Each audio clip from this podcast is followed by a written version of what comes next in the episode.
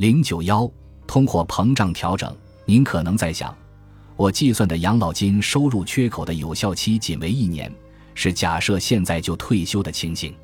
在第一部分强调了通货膨胀对养老金收入的影响。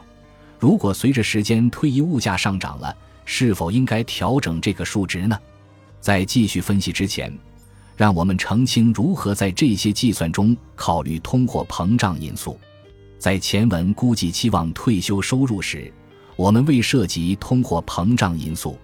换句话说，假设您在当前价格水平测算需求，这一价格水平在您的全部退休期内将保持不变，即假设在未来三十年内商品和服务的通胀率为零，这是不切实际的。我们相信您会同意我们的观点。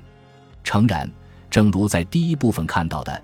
一九九五年以来，每年的通货膨胀均在百分之三至百分之四徘徊，但谁也不能保证通胀率不能或不会上升。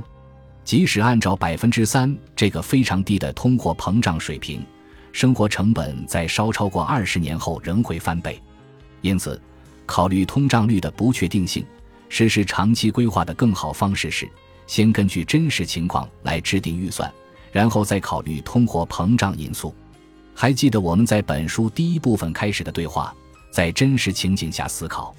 同时，您还应当考虑真实的扣除通货膨胀因素后的真实投资回报率。我们更细一点来分析这个问题。您本来想在余生消费今天的美元，例如，当考虑通货膨胀调整因素后，六十五岁您将消费四万美元的期望退休收入。六十六岁以四万美元乘以第一年的通胀率，六十七年岁以四万美元乘以第一和第二年的通胀率，并以此类推。然而，有一个平滑的方式来保持平衡。我们知道，您的公共养老金收入已经经过通货膨胀调整，并且我们已经告诉过您，由于缺乏通胀保护。从未经通胀调整的待遇确定型养老金计划提供的期望退休收入会减少。我们也知道，当您弥补养老金缺口时，您将依托于私人资产。我们需要考虑和估算这些投资长期能否获得收益，详情见下一步。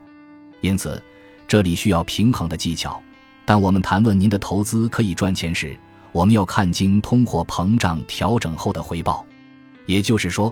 我们要在同一框架内分析问题，通过这种方式，我们比较经通货膨胀调整后的期望收入和经通货膨胀调整后的投资收益。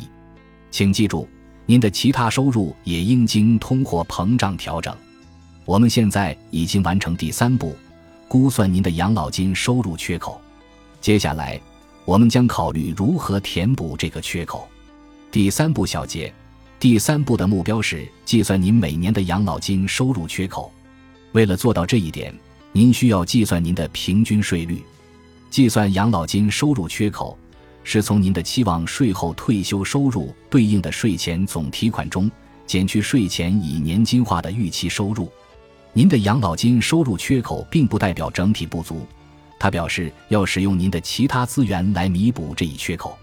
通过将您的预期投资回报率进行通货膨胀调整，我们考虑了通货膨胀因素对期望退休收入的影响。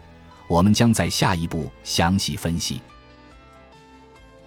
本集播放完毕，感谢您的收听，喜欢请订阅加关注，主页有更多精彩内容。